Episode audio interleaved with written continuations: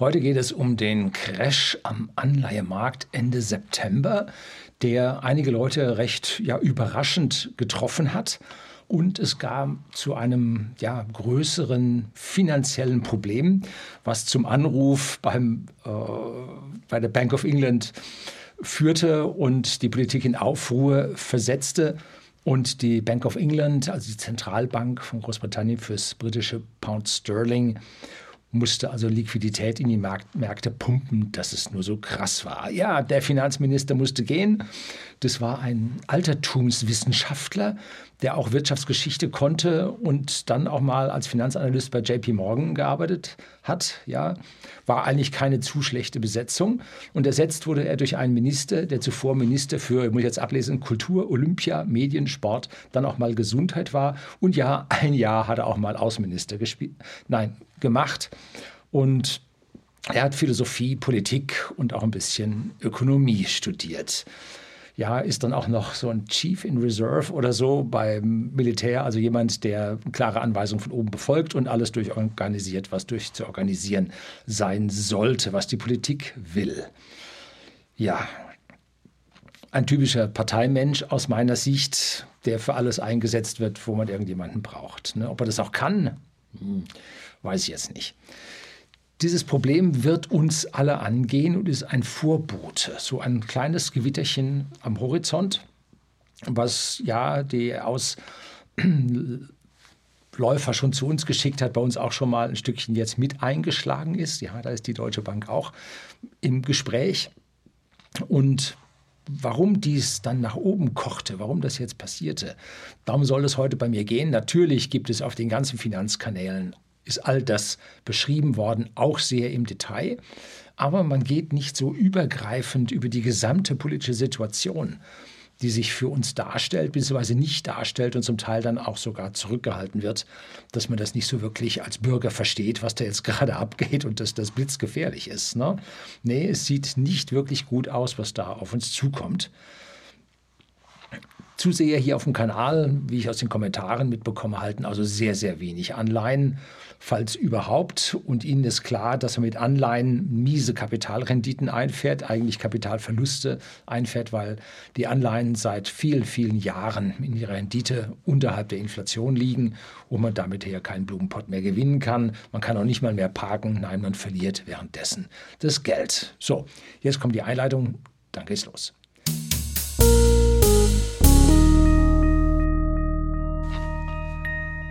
Guten Abend und herzlich willkommen im Unternehmerblog, kurz Unterblog genannt. Begleiten Sie mich auf meinem Lebensweg und lernen Sie die Geheimnisse der Gesellschaft und Wirtschaft kennen, die von Politik und Medien gerne verschwiegen werden. Und wir hören alle Megastories über die Aktienmärkte, wie gefährlich das alles ist und wie das schwankt und wie man da Geld verliert und dass man dort nicht investiert sein sollte. Nein, dass man sein Geld risikolos festverzinst anlegen sollte. Und letztlich hat mir jemand hier dem Kanal auch eine Mail geschrieben und hat gesagt, also was soll er denn jetzt für seine Eltern machen? Die sind also so risikoavers. Die wollen also nur festverzinslich haben und so, ja, ein richtiges Problem. Ne? Ein richtiges Problem für ganz Deutschland, weil ja in Deutschland, glaube ich, nur 15 Prozent der Bürger überhaupt irgendwas mit Aktien oder Aktienfonds zu tun haben. Wie groß ist der globale Aktienmarkt, also Equity-Markt? Eigenkapital der Aktiengesellschaften. Nun, es sind rund 42 Billionen. Und jetzt muss ich keinen großen Unterschied mehr machen zwischen Billionen Dollar, Billionen Euro oder Billionen Pfund, weil das alles in der identischen Größenordnung ist. Und so genau kann man das ja auch global schlecht messen, zählen bei all den Schwankungen dass es darauf plus minus 5 oder 10 Prozent nicht ankommt. Es kommt auf die Größenordnung an, 42 Billionen Dollar. Und da habe ich von Barclays für Sie unten äh, in der Beschreibung einen Link, wo das ja ein bisschen aufgeführt ist. Das BIP in Deutschland betrug im Jahr 2021 3,6 Billionen Euro. Das heißt, der globale Aktienmarkt ist 11,6 Mal größer als unser BIP. Da sieht man, was auf der Welt los ist und irgendwo so zwei Drittel oder sogar 70 Prozent dieses Equities, dieser Aktienvermögen sind in US-Firmen investiert. Die sind also da global absolut dominierend. Und diese Aktien werden heftigst gehandelt. Bei Statista GmbH findet man also da eine statistische Aussage, dass das Volumen des weltweiten Aktienhandels 2020 185,7 Billionen US-Dollar waren. Das heißt, im Schnitt wurde jeder Dollar äh, Equity, also Aktienvermögen, jeder Dollar wurde 4,4 Mal gehandelt. Das sind welche, die liegen da ganz ruhig und passiert nichts und die anderen werden High-Frequency-Trading, werden da durchgehechelt und werden da Bruchteile von Promillen, werden da pro Trade dann verdient. Aber im Schnitt sind es dann die 4,4 Mal, was mich gewundert hat, was ich für relativ wenig halte. Also ich habe gedacht, da wird mehr gezockt. So. Wie groß ist denn nun der Anleihemarkt? Hm? Ja, schließlich wird da nicht so kapitalistisch rumgezockt.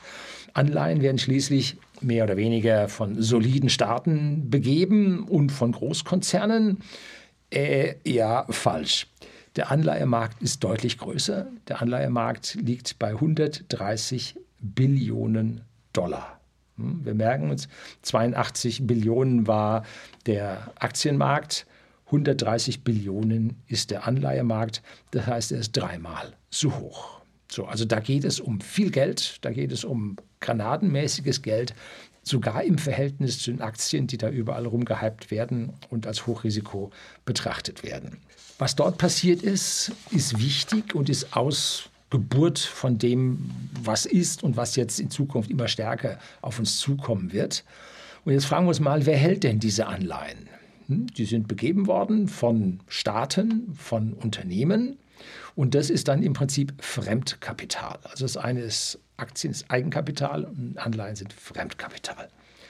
Nun alle Finanzinstitutionen, die etwas Ruhe in ihrer Anlagestruktur brauchen.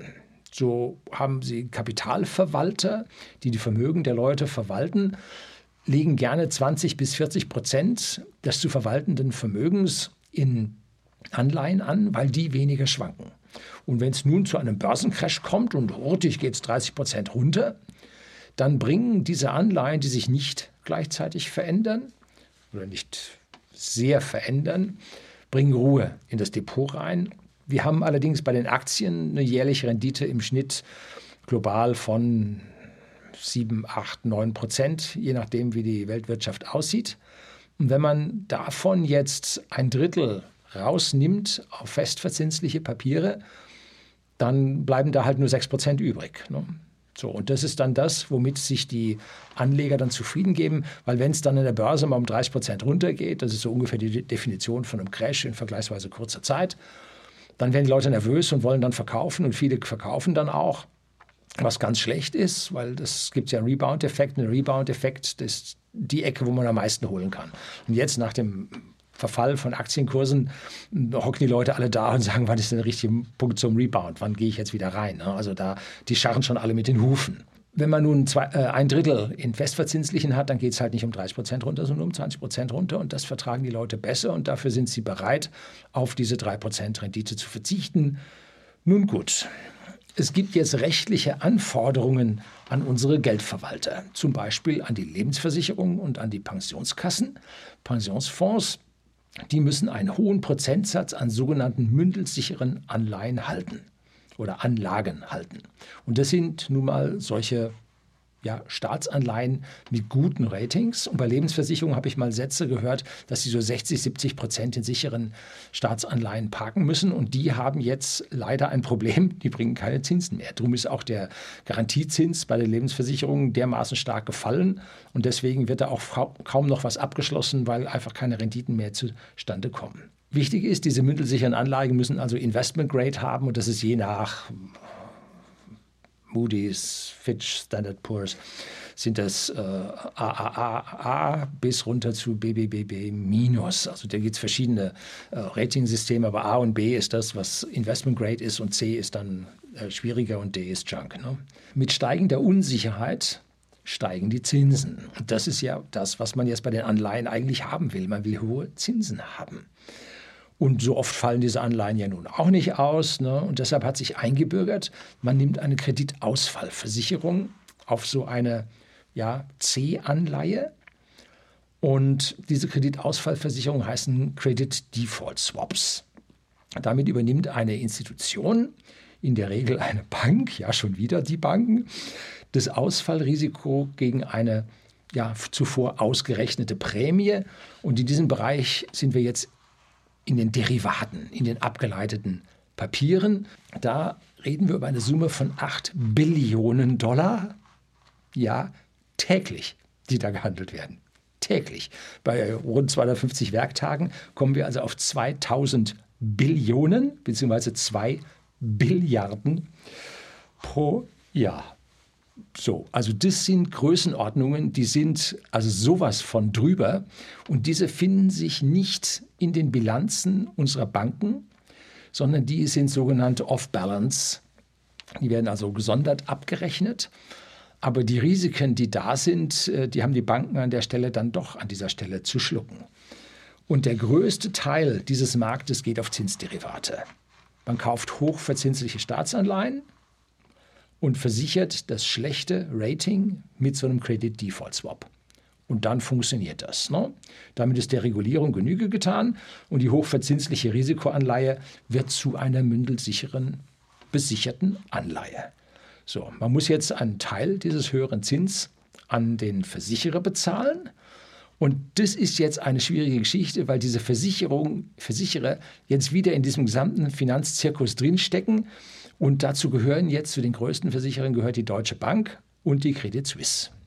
Aha. So, die haben wir ja jetzt in Großbritannien bei dieser Krise an dieser Stelle nun auch gesehen, dass da also heftig was unterwegs ist.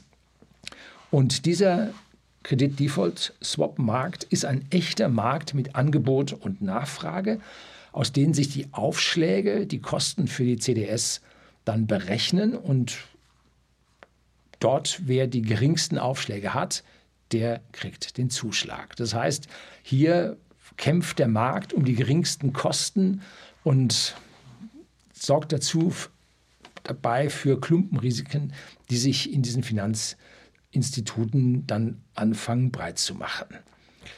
So, diese Finanzinstitute verdienen an diesen CDS-Geschäften goldene Nasen. Ne? Wenn man sich da überlegt, zwei Billiarden, also 2000 Billionen, zwei Millionen Milliarden werden da umgesetzt. Und wenn man jetzt dritte Stelle, vierte Stelle hinterm Komma was gut macht, dann hat man da seine Milliarden verdient, die so eine Bank als Gewinn im Quartal oder im Jahr dann ausweist. Also an dieser Stelle liegt unglaublich viel Geld begraben und deshalb wird es auch gemacht, ne? weil es hier um ganz, ganz viel Geld. Es ist ja, wie eine Buchmacherei auf dem Rennplatz. Ne? Da kommen Leute und schließen Wetten ab und der Buchmacher muss jetzt zuschauen, dass er die entsprechenden Quoten auf die einzelnen Pferde, die da im Kreis rennen, so abschließt, dass er sein Buch rund bekommt. Die Verlierer zahlen ein, die Gewinner ziehen raus und er bleibt mit seiner Marge an dieser Stelle übrig. Und genau das ist bei diesem Kredit-Default-Swap-Geschäft auch der Fall. Wobei, wenn es zu einem großen Crash kommt, dann wird es nur Verlierer geben. Anders als im Rennen, wo es immer einen Gewinner gibt, wird es nur Verlierer geben. Und deshalb werden diese Versicherungen alle ausbezahlt werden müssen. Und in der Finanzkrise hatten wir ja diesen riesengroßen Versicherer in USA, AIC, AIS, irgendwie so hieß der, der dann nachher unter staatlicher Aufsicht gestellt werden musste, weil er einfach kein Eigenkapital mehr hatte. Der musste einfach zahlen, zahlen, zahlen, zahlen und hat es dann nicht mehr gehabt. Ne? So, also sein Buch da war nicht rund gewesen, das ging in die Billionen und Game Over. Ne? Ging nicht anders. Soweit, so schlecht. Käme da was in Schieflage heute, wo der ganze Markt sich exponentiell weiterentwickelt hat. Ich glaube nicht, dass die Zentralbanken und die Staaten das noch wirklich retten können, wobei es ja immer heißt, in der eigenen Währung kann ein Staat nicht pleite gehen, weil er einfach mehr druckt. Aber was er dann für ein Problem hat, wenn er hier in Billionenhöhe druckt, dann ja, schießt die Inflation nach oben, weil diese Gelder dann irgendwo dann tatsächlich ankommen und dann wird es richtig schwierig für den Staat. Also hier Billionen aufzunehmen oder auszuschütten, wird extrem, extrem schwierig. Da drohen also gigantische Verluste in der Finanzindustrie und deshalb haben auch die Credit Suisse und die Deutsche Bank den Großteil ihres Börsenwerts über die letzten fünf Jahre verloren. Bei der Credit Suisse ging es um 70 Prozent runter und bei der Deutschen Bank ging es um 50 Prozent runter. Aber sie haben zwischendrin ihr Geld verdient. Das heißt, dieser, ja, dieser Kursverlust ist dem, dem Risiko geschuldet, nicht der Verdienstsituation, wo Milliarden weiterhin verdient wurden. Ne? Also das ist das Risiko, was sich da langsam aufaddiert. Wenn zu viele Anleihen ausfallen, dann können die Versicherer, also auch diese beiden Banken, ihre Versicherung nicht mehr auszahlen, weil sie dann selbst pleite sind. Und dazu schauen wir mal auf das Eigenkapital. Die Deutsche Bank hat 58 Milliarden Eigenkapital. Milliarden, nicht Billionen. Milliarden Eigenkapital. So. Und das andere ist hier riesig. Hm? Und die Credit Suisse hat sogar nur 44 Milliarden Eigenkapital. Wobei die Credit Suisse aber eine Eigenkapitalquote im Verhältnis zu ihrer Bilanzsumme von 5,8 Prozent hat. Aber die Credit Default Swaps werden nicht bilanziert, die sind da nicht mit drauf, die sind auf Balance Sheet. Ne? So, die Deutsche Bank hat aber eine Eigenkapitalquote von nur 5 Prozent, also nochmal runter. Und das ist jetzt die echte Eigenkapitalquote.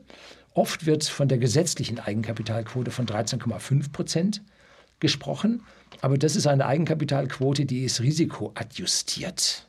Hm, was ist das? Nun, da muss man für verschiedene Wertpapiere, je nach Risikoklasse, nicht den vollen Satz an Eigenkapital zur Verfügung stellen, sondern kann da weniger nehmen. Und für welche Anlagepapiere muss man kein Eigenkapital vorhalten? Hm? Für Staatsanleihen. Ah, ein Schelm, wer Böses denkt. Ich habe einen Link vom Wirtschaftsdienst.eu, wo wir hier praktisch diese, dieses fehlende Eigenkapital für Staatsanleihen, weil die ja mündelsicher sind, die sind ja alle gut, ne?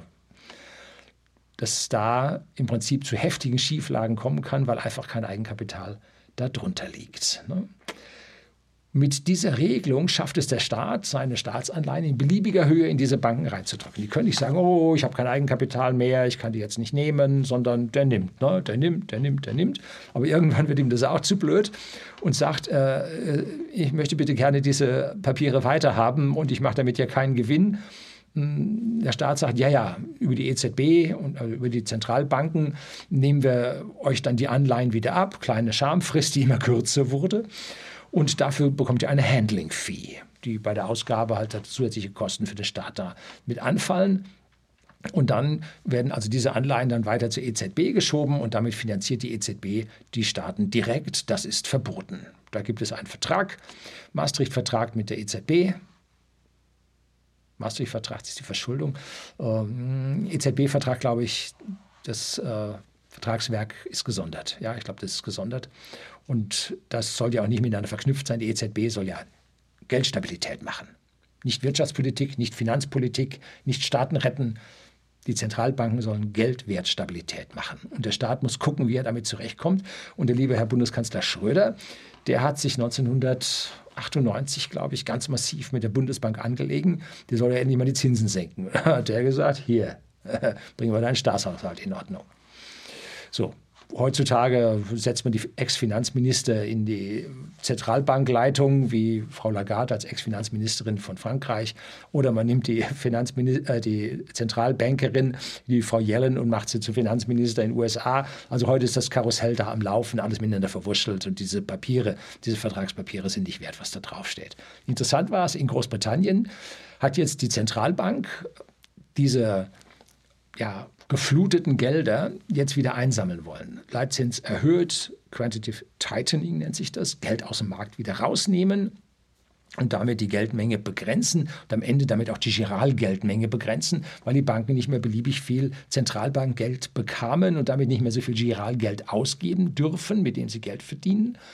Äh, so, da hat jetzt die Zentralbank mal dagegen gearbeitet und dann kam Frau Truss und hat gleich mal ein Programm aufgelegt, was diesem Quantitative Tightening völlig konträr lief. Ne? Und die sind aneinander gerannt und peng und deshalb musste dann der Finanzminister auch gehen. Da wurde ja überhaupt nicht kommuniziert. Da hat links nicht gewusst, was rechts tut.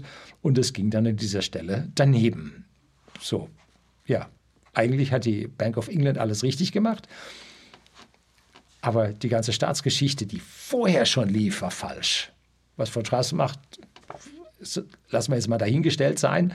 Äh, ich sehe das auch nicht als so richtig an, weil der Staat einfach hier viel zu viel äh, mit Schulden agiert und das also auch zurückfahren müsste und damit äh, dann ja, die eigenen Staatsausgaben reduzieren müsste. Aber ich habe jetzt High Speed 2, eine Highspeed-Linie von, von London bis nach Birmingham, Manchester. Da geben sie gerade auch Billionen aus. Bah, auch die haben ihr Stuttgart 21, eine Katastrophe. Nun, der Staat gibt Geld aus ohne Ende. Ne? So, also da alle gleich, ne? keine anders. So, warum ist denn jetzt das Eigenkapital von den Banken so knapp? Das ist ja die eigentliche Gretchenfrage. Ne? Es gibt dafür zwei prinzipielle Gründe. Erstens, je mehr Geld man pro Eigenkapital, was man hat, ausleihen darf, gesetzlich festgeschrieben, regulierungsfestgeschrieben. Und dieses Ausleihen erzeugt Giralgeld. Umso mehr Geld kann man verdienen. Das heißt, man kann eine Return on Equity, ein, ein Verdienst aufs Eigenkapital in die Höhe schrauben, je weniger Eigenkapital man unter solche Kreditverträge drunter legen muss. Ne? Nach dem Motto, ja, ausfallen tun nicht so viele und das Geld wiederhaben wollen auch nicht so viele. Da reicht es dann, wenn man da ein paar Prozent hat und alles gut. Ne? Wenn ihr alle gleichzeitig zur Tür wollt, ihr Geld haben wollt, geht es ein Bangrun. Ne? Also da ist die Gefahr bei diesen Teilreservesystemen, so nennt man das, weil nur ein Teil unterlegt ist, wird es an dieser Stelle dann schwierig. Ne? Also da sind wir in einem labilen Gleichgewicht, wo man dann ruckzuck dann von der Rasierklinge runterfällt. Ne? Also richtig schwierig. So, und der zweite Punkt, seit 2008 gelten praktisch die Banken bei uns alle als systemrelevant und werden immer gerettet, im schlimmsten Falle verstaatlicht. Aber die, die da Entscheidungen fällen, die Vorstände und so weiter, die haben sowieso alle ihren Fallschirm und sind alle äh, finanziell jenseits jeglicher Probleme. Und je mehr dann läuft, umso mehr Boni erhalten die Angestellten, die sind auch nicht dagegen. Ne? Und deshalb ist dieses ständig gerettet werden können eigentlich Anreiz dafür, mehr und mehr Giralgeld zu schaffen und mehr und mehr Geld damit zu verdienen. Ne? So, das ist ein Systemproblem, was wir haben, was wir dringend adressieren müssen und dass wir die Eigenkapitalquote hochbekommen. Und dann gab es halt diesen äh, diese Geschichte, dass man dann dieses adjutierte Eigenkapital, dann da die Regel entsprechend geändert hat. Äh, und eigentlich nehmen die Risiken gerade gewaltig zu dass man dieses adjustierte Eigenkapital jetzt äh, ändern müsste. Die, die Deutsche Bank ist, glaube ich, von 14, dann auf 13, runter. Aber eigentlich müsste der Staat sagen, bitte, wir wollen jetzt 25 haben. Ne? Aber das schaffen die nicht mehr. Ne? Also das, äh, wenn sie den Geldhahn so zudrehen, dann fallen die ganzen Firmen, die auf diese Kredite angewiesen sind, hinten runter. Die Wirtschaft macht eine Bauchlandung oder stürzt ganz ab. Ne? Also an der Stelle ist dieses Geld dringend in der Wirtschaft benötigt, weil auch die Wirtschaft sagt, wir müssen mit viel Fremdkapital arbeiten, dann haben wir ein besonders hohes Einkommen auf das Eigenkapital. Ne? Man arbeitet also mit Fremdkapital, mit Schulden und das Eigenkapital hält man möglichst klein. Wenn wir von whisky.de, dem Versender hochwertigen Whiskys an privaten Endkunden in Deutschland, jetzt hingehen würden und sagen, ach, äh, wir sind gut Eigenkapital finanziert, gar kein Problem. Wir machen jetzt noch ein zweites Geschäft auf, ein drittes Geschäft auf, ein viertes Geschäft auf. In jedem stellen wir nur 25 Prozent Eigenkapital zur Verfügung und nehmen beim Rest Kredite auf. Da würden die Banken sagen, oh super, ganz klar, 50 Prozent finanzieren, gar kein Problem. Machen wir, äh, wird ordentlich Geld bei verdient, aber unsere Geschichte würde wackeliger werden. Ne? Ein Einbruch, Umsatzrückgang auf die Hälfte, kann ich mir vorstellen, und dann, wop, bist du weg. Ne? Weil du diese Kredite bezahlen musst. Ne? Jetzt Zinsen und Tilgung, weil irgendwie musst du die auch ja wieder loswerden. Ne? Die Banken wollen ja auch ihr Geld wiedersehen. Und so werden diese ganzen Zombie-Firmen, so nennt man die im Fachjargon, die ohne dieses Fremdkapital gar nicht mehr leben können, Deshalb werden die weiterhin mit Kapital versorgt, auch wenn das relativ schwierig ist. Ne? Hast du bei der Bank 10.000 Euro Schulden, hast du ein Problem. Ne? Hast du bei der Bank 10 Millionen Schulden, hat die Bank ein Problem, zumindest mal unsere kleinen Sparkassen und Raiffeisenbanken auf dem Land. Ne? Hast du da 10 Millionen Schulden, dann hat die Bank ein Problem, weil das nämlich ihre eigene Bilanz in Schieflage bringen kann, wenn du über den Jordan gehst. Ne? Schwierig. Hm? Jetzt gehen wir mal eine Stufe weiter. Was passiert denn, wenn der Leitzins steigt? Das heißt, die EZB oder die Bank of England, Bank of Japan, Federal Reserve setzen den Leitzins hoch. Was passiert? Neu ausgegebene Anleihen müssen höher verzinst werden. Da sie alle in Abhängigkeit zum Leitzins ausgegeben werden, diese Anleihen lassen sich alle auch in den Börsen handeln. Und zwar dann auf die Restlaufzeiten, die noch da sind. Die Werte rechnen sich nach Zinsformeln. Die sind, ich erspare Ihnen die, erkläre Ihnen die jetzt mal so ganz grob. Eine gute Anleihe wird am Ende ja zurückbezahlt und hat auf dem Weg zur Zurückzahlung ihre Coupons, also ihre Zinsauszahlungen.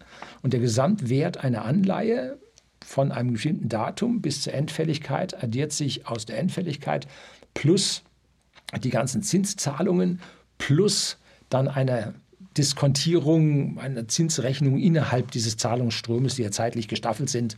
So daraus rechnen sich jetzt diese Werte von diesen Anlagen und die werden da auf mehrere Stellen hinterm Komma wird das da äh, gerechnet und das ist ein mathematisches Ding, da muss man gar nicht groß drüber nachdenken. Die sind ausgerechnet, dass die an dieser Stelle passen.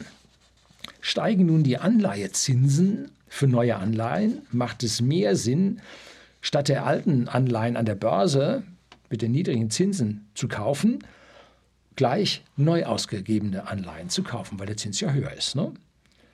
Um die alten Anleihen jetzt dennoch handelbar zu halten, muss der Wert von den Anleihen sinken, damit im Prinzip die, das, der sinkende Wert der Anleihe den anderen höheren Zinszahlungen im Vergleich zu den niedrigen Zinszahlungen der Anleihe dann entspricht. Diese Differenzen, die dort in den Zinszahlungen entstehen, plus die Zeitreihe davon, senken den Wert der Anleihe und das kann da schon mal so um 20 Prozent, 30 Prozent dann schon mal runtergehen.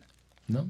Das ist dieser, dieses Problem bei den Anleihen, dass die also auch nicht so total fix sind, Wobei der normale Anleihenehmer, jetzt sagen wir jetzt als Privatmensch, der den, diese Anleihe hält, der sagt, na gut, damals habe ich weniger Zinsen abgeschlossen und jetzt warte ich bis zur Endfälligkeit, kriege mein Geld wieder und zwischendrin mein Zinscoupon und alles gut. Aber ein Problem an dieser Stelle ist, wenn nun diese Anleihen, weil mit der Bonität die Sache auf einmal sich ändert, auf einmal auf den Markt drücken und alle gleichzeitig verkaufen wollen, da wollen alle durch die Tür und jetzt ändern sich die Werte dieser Anleihen nicht aus dieser Zinsberechnung, sondern aus dem Risiko heraus. Und dann fallen diese Anleihewerte schon mal um 40, 50 Prozent, gehen die runter, schaut ganz schlecht aus. Ne? Im Finanzsektor haben wir jetzt ein weiteres Problem. Dort liegt nirgendwo Geld rum, was nicht arbeitet. Okay, Menschen arbeiten, also wo irgendein Anlageberater oder Finanzanalyst mitarbeitet, so, um den Menschen damit reinzubekommen. Und solche rumliegenden Anleihen kann man zum Beispiel als Absicherung einsetzen und sagen, hier habe ich ja einen Wert, den kann ich ja verwenden und der ist sicher. Ne?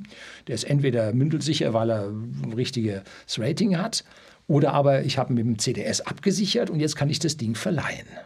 Hm? So, und jetzt gucken wir uns mal so eine Pensionskasse an, die jetzt eine Milliarde oder 100 Milliarden oder was auch immer da an Anleihen hält.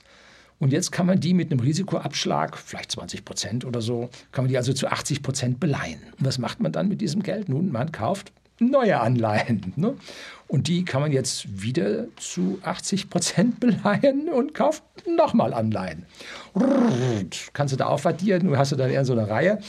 Da kommt dann schon was zusammen und das ganze Zeug arbeitet, ist also mit Verträgen belegt das hat man nun in UK so gemacht. Und zwar die beiden größten oder zwei sehr, sehr große Pensionskassen sind da besonders aufgefallen.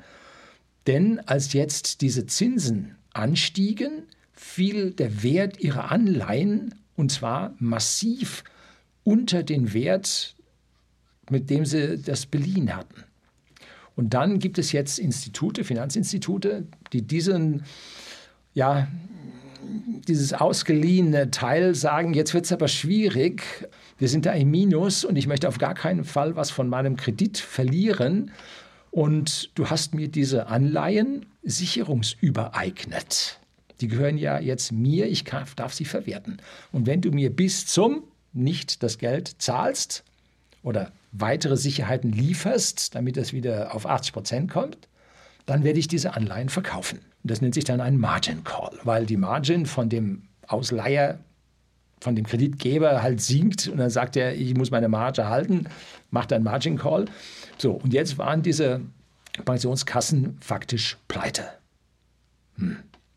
Weil die hätten jetzt all die Dinge verwertet, die Kredite glattgestellt und sie hätten ihr Eigenkapital verloren und damit hätte, was haben sie geschrieben, ungefähr die Hälfte des britischen Pensionsmarktes oder Pensionsansprüche wäre zusammengebrochen. Stellen Sie sich vor, Sie haben Anspruch auf Ihre Rentenversicherung und jetzt durch zwei. Das ist ungefähr das, was in Großbritannien passiert ist. Wobei das natürlich ungleichmäßig verteilt ist. Die, die bei, der, bei den Pensionskassen sind, die völlig im Bach runtergehen, haben, sie stehen auf Null und die anderen, die bei den besseren sind, stehen vielleicht auf 80, 90 Prozent. So, also das hat Sprengstoff gehabt ohne Ende. Und diese mangelnde Kommunikation, dieses Unverständnis des, ja, des politischen Systems, was das, die Finanzindustrie macht, was die Bank of England da mit ihren Zinserhöhungen tut, das hat dann wahrscheinlich auch zur Entlassung des Ministers geführt. Ne? Weil so ein Ding, ein System äh, binnen weniger Wochen nach Intronisierung an die Wand zu fahren, ist schon eine Kunst. Ne? Und dann nicht vorher zu sagen, halt, dürfen wir nicht machen, weil. Ja, das ist ganz typisch, wenn ein Minister nicht wissend genug ist. Und das ist ja bei uns auch so. Wir schalten ab, wir schalten ab, wir schalten ab und die haben alle keine Ahnung. Null. Wir haben Politikwissenschaften studiert, wissen, wie man im Hinterzimmer. Ja, gut. Äh, so, also Unwissenheit ist an dieser Stelle sicherlich kein Hindernisgrund, Politiker zu werden. Drücken wir es mal positiv aus. Und in diesem ganzen Spiel kommen jetzt auch noch die Kredit Credit Default Swaps mit rein, nämlich die Versicherer müssen jetzt auch bezahlen, weil etliche von diesen Geschäften ja auch besichert sind. Und jetzt müssen diese Versicherer ihre Billionen auf einmal bezahlen. Wow. Und wenn man dann, wenn es auch nur 100 Milliarden sind, man guckt auf die Eigenkapitalquote von Credit Suisse und von Deutsche Bank, nicht nur Quote auf die absoluten Zahlen von 40, 50 Milliarden. Hm. Und jetzt gehen da ein paar hundert Milliarden Anleihen über den Jordan. Die sind weg, null, aus. Könnt zumachen, ne? Oder werden dann über staatliche Aufsicht gestellt und so weiter. Aktionäre sind dann weg und alle, die dann Anleihen von diesem Unternehmen halten, werden dann, kriegen auch einen Cut und werden dann zu Aktionären. So hat man es bei General Motors in den USA gemacht, als sie mal wieder pleite gingen. Ne?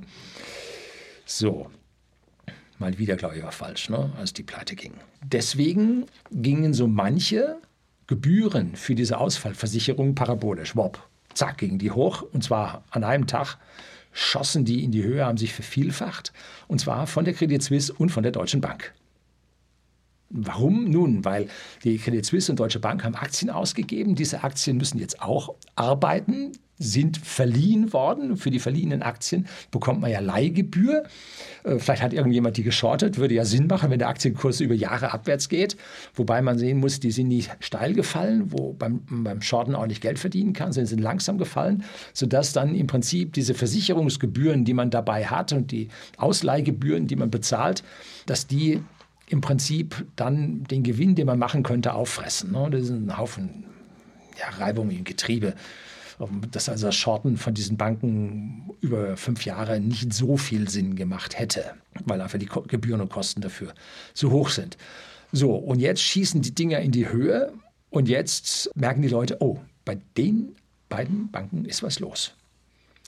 Und jetzt muss ich zuschauen, dass sich die Anleihen, die diese Banken auch noch begeben haben, weil sie ja zusätzlich auch Geld haben wollen, dass wir die jetzt mal loswerden. So, und jetzt ging eine Kaskade los. Überall schaute jeder zu, dass er sein Buch zubekam, dass er keine Risiken drin hatte, dass er seine Sicherheiten ziehen konnte und Eigenkapital, Liquidität minimal. Ne? Wenn einer sagt, ich brauche von dir 20 Milliarden, dann sagt er, nackten Mann nicht in die Tasche greifen. Ne?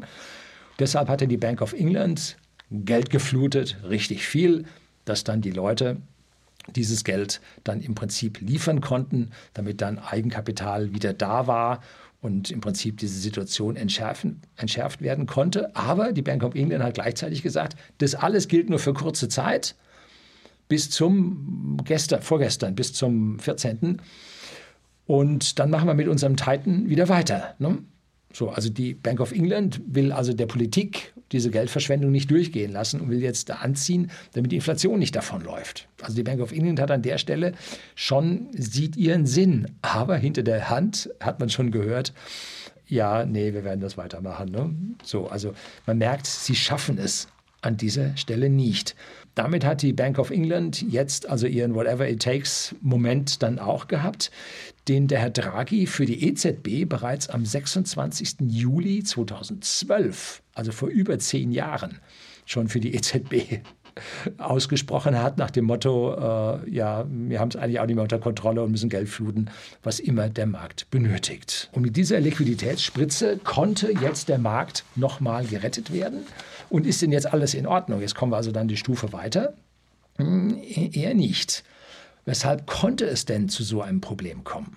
Was ist die eigentliche Ursache von diesem Problem? Dass die ganze Finanzindustrie da am Rad dreht und immer schneller, immer schneller. Das ist die eine Seite. Ne? Dass da fehlende Gesetze da sind, weil Politik mit Finanzwirtschaft immer kungelt.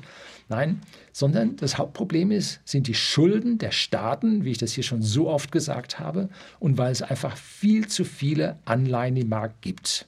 Ganz viele institutionelle Schulden. In Großbritannien waren das oder sind das diese Gilts, das sind also die Staatsanleihen, die Treasuries, die T-Bills in den USA oder die Staatsanleihen in Deutschland. Und diese Schulden pressen in den Markt und die Zombie-Firmen, die auch viel Fremdkapital benötigen, weil sie ohne dieses fremde Geld überhaupt nicht mehr überleben könnten, drücken ihre Anleihen auch in die Märkte rein. Und so sind diese Anleihemärkte dermaßen übersättigt und voll, riesig, dass es also krass ist. Und das ist das eigentliche Problem an der Geschichte. Die Aufnahmeinstitute bringen die Anleihen nicht mehr im Markt unter. Und deswegen musste diese Schamfrist immer weiter verkürzt werden, damit im Prinzip ja, den Zins Ausfall oder den Zinsbedarf, den die Institute zum Halten dieser Anleihen ausgeben müssen, damit er gedeckt wird, wurden also die Kosten da noch höher. Das heißt, je kürzer die Schamfrist ist, umso weniger müssen die Staaten hier jetzt an diesen Gebühren, Verwaltungsgebühren dann noch oben da drauf legen.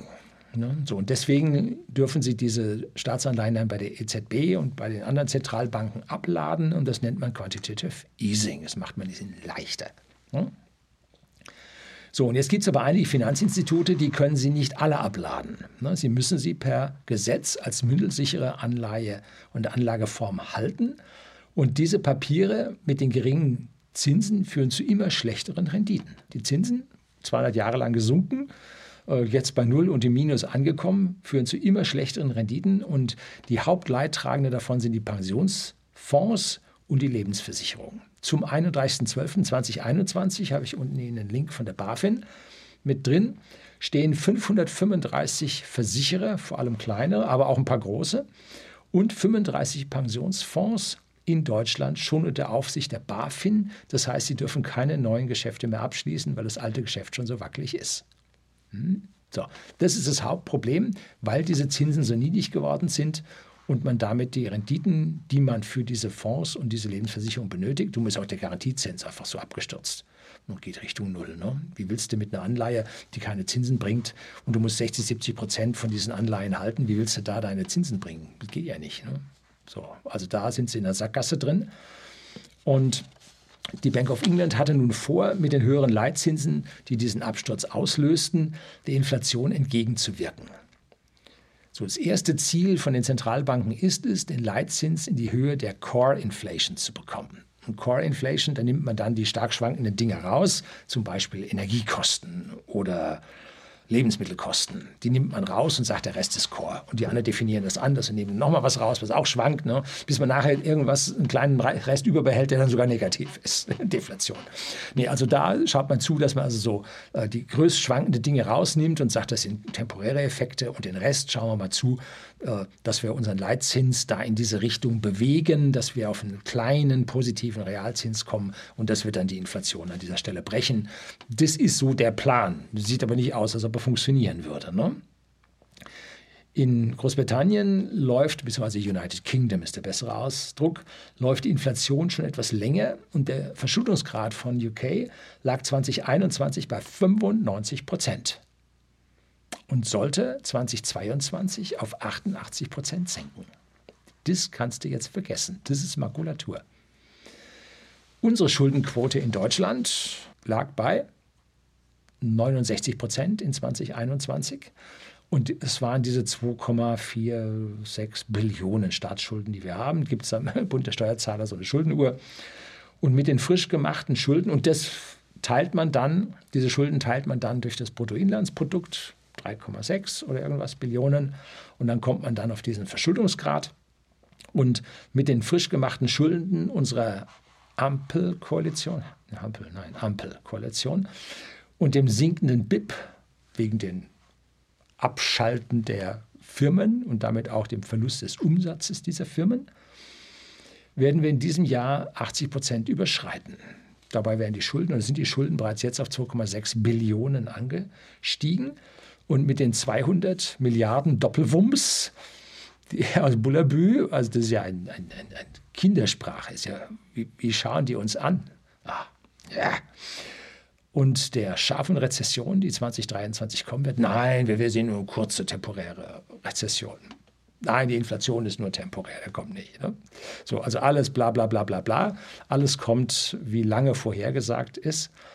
Die Rezession 2023 und dann kriegen wir ja noch zusätzliche Gemeinschaftsschulden, die der Herr Scholz jetzt den anderen Staaten schon mal über die EU zugesagt hat. Ne? Auch Gesetze, die da oder Vertragsbestandteile, Maastricht-Vertrag, Vertrag, gemeinsame Schulden ist nicht, jeder für sich. Ne? Werden wir 2023 aus meiner persönlichen Sicht die 100% Verschuldung reißen. Vielleicht gibt es ein paar Rechentricks, dass wir dann da irgendwo knapp drunter bleiben. Kann ja sein. Wir werden aber bei 2023 werden wir bei 3 Billionen Schulden und einen auf 3 Billionen gesunkenen BIP aus meiner persönlichen Sicht so ungefähr hinkommen. Ein paar hundert Milliarden spielt keine Rolle. ja, gruselig. So, und unsere EZB liegt im Leitzins noch deutlich hinter Großbritannien und USA. Und damit läuft das bei uns noch deutlich stärker. Ne? Also da wird noch nicht Tightening, da wird also noch nicht angezogen. Ne? Das liegt daran, dass es bei uns halt besonders viele von diesen Zombie-Firmen gibt. Und dann haben wir sehr, sehr viele Arbeitslose und dann fallen die Regierungen. Hm? Das ist das Hauptproblem. Die Regierungen haben halt Angst vor diesen Dingen. Und jetzt hat uns Großbritannien vorgeführt, dass sie die Geldmenge nicht mehr einfangen können. In den USA sehe ich die Sache etwas besser, weil die USA einen viel, viel größeren Dollarraum hat. Nicht nur ihr eigenes BIP, sondern das BIP des gesamten Dollarraums zählt. Und damit können die sich weitaus höher verschulden. Und man muss also jetzt nicht auf das BIP der USA die Schulden beziehen, sondern auf das BIP des Dollarraums. Immerhin ist der Dollar Weltreservewährung, obwohl sich da jetzt gerade schon parallel in Asien ganz schön was tut. Damit ist die USA noch weitaus weiter von der Ecke entfernt. Und jetzt sehen wir also, wir Europäer schaffen es da nicht hoch, ohne dass uns die Inflation davon galoppiert. Großbritannien versucht es, ist damit gewaltig auf die Nase gefallen, weil halt diese riesigen Schulden im Markt sind und die vertragen keine äh, flotten Zinserhöhungen, sondern nur ganz langsame Zinserhöhungen. Erhöht man zu langsam, wird uns die Inflation weiterlaufen. Ja, ja, sehen Sie, an der Stelle ist genau das Ding, wo es knallt. Was machen wir? Nun, wir begeben neue Anleihen, hunderte Milliardenweise. Und dieses Geld kommt jetzt nicht der Wirtschaft zugute, sondern die erste Wumms für die Militärausgaben mit 100 Milliarden, die dann im Prinzip vor allem für Großprojekte ins Ausland abfließen und damit an Großkonzerne gehen, vor allem in den USA. Und dann begeben wir nochmal 200 Milliarden neue Anleihen, die erneut nicht in Infrastruktur, in Investitionen oder wichtige Kraftwerksinvestitionen laufen, sondern für Energiekonsum. Wieder internationale Konzerne, vor allem USA, äh, dann abfließen. Ne, das heißt, unsere Gelder kommen nicht einem Wachstum, einer Investition im eigenen Land, in die Infrastruktur äh, zugute, sondern nur für den kurzfristigen Konsum und das Füttern der im Prinzip der internationalen Konzerne, die das Geld bei uns abziehen. Also da ist nichts Positives an dieser Sache dran. Und aktuell hat halt, wie ich vorhin schon kurz angedeutet habe, die Regierung bekannt gegeben, dass wir den EU-Staaten, den Rotweinländern, den Südstaaten, die also schon deutlich weiter mit ihrer Verschuldungsquote sind, mit gemeinsamen Schulden aus der EU heraus solidarisch helfen werden. Und nach 100 Milliarden Wumms, 200 Milliarden Doppelwumms, werden es wohl 300 Milliarden Dreifachwumms werden, ne? wenn man das mal einfach so äh, im Kinderjargon weiterführt. Ne? Und alle diese Schulden drängen als Anleihen auf die internationalen Finanzmärkte. Hm? Und die Zentralbanken Ja, und die äh, Politik hat die Institute verpflichtet und damit auch die Zentralbanken, ist jetzt schwer auszudrücken. Also es gibt da eine Übereinstimmung, dass die Zentralbanken diese neuen Anleihen dann am Ende alle aufkaufen werden. Ne? Dass also direkt die Zentralbanken ihr Mandat weit überschreiten und Finanzindus, äh, Finanzwirtschaft betreiben. Eine Todesspirale mit immer höheren Einsätzen in immer schnellerer Folge. So wird es nichts. Ne? Die Frage lautet nicht, ob die Blase platzt, sondern die Frage lautet lediglich, wann. Ne? Weil es geht ja immer weiter und exponentiell steigt. Ne? Da konnte man vor, vor einem Jahrzehnt konnte man noch mit 10, 20 Milliarden was machen. Ne? Heute musste hunderte Milliarden rausschieben, dass du was machen kannst. Und äh, wir haben gesehen, da die anderen rechnen in Billionen und Billiarden, wo es da schon abgeht. Ne? Also da, ja, aber die Stellen in Computern gehen nicht zuvor zu Ende. also, da knallt es dann doch eher vorher schon. Das System ist nicht stabil. Was auf jeden Fall passiert, die Inflation wird die Guthaben der Menschen in diesen Anleihen aufzehren. Wer in Aktien investiert ist, auf keinen Fall in Europa, weil da wird es relativ früh knallen, wird aus den Aktien einen gewissen Inflationsschutz haben und vorfinden. Aber wenn es kracht, dann wird es so heftig krachen, dass auch der Aktienmarkt ganz heftig sein Fett wegbekommen wird.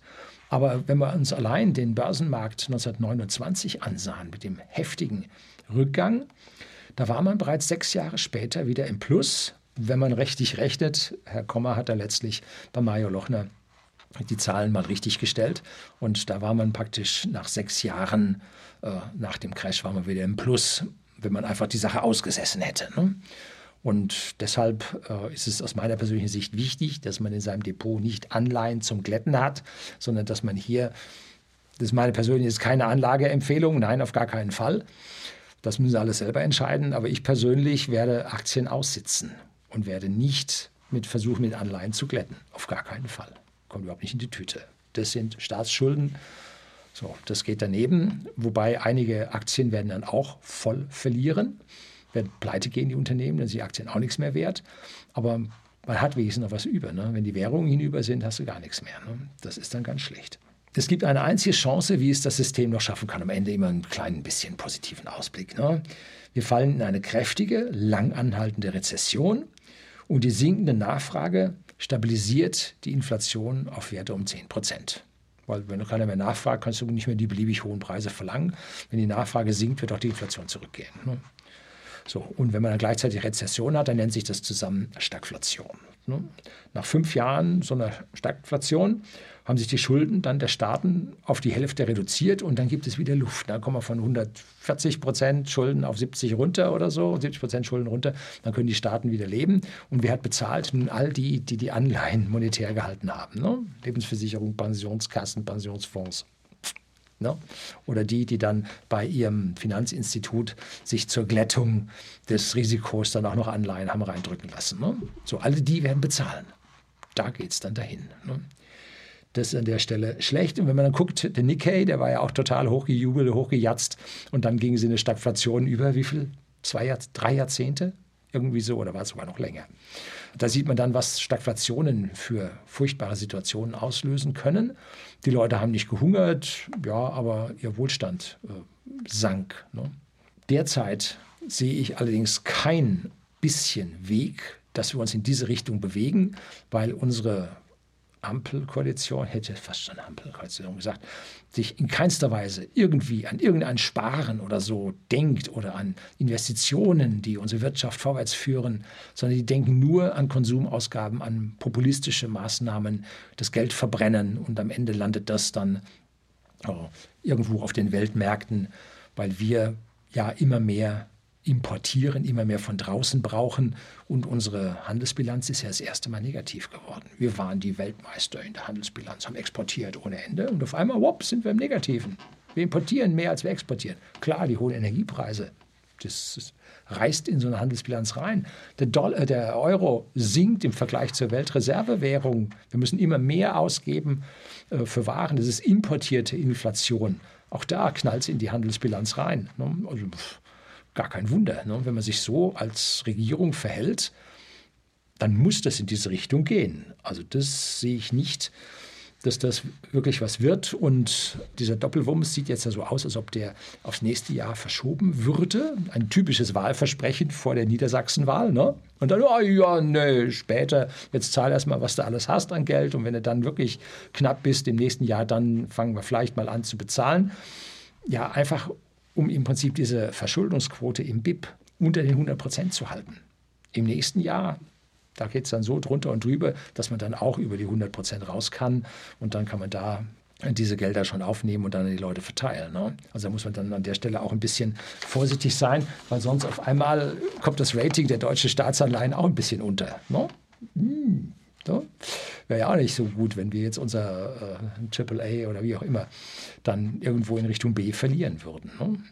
Ja, dann ging es auf unseren Anleihemärkten aber rum, rund. Dann müssten die Versicherungsprämien langsam steigen und ja, da wird es schwierig. Ne? Die Kurse der Anleihen, der ausgegebenen Anleihen sinken dann.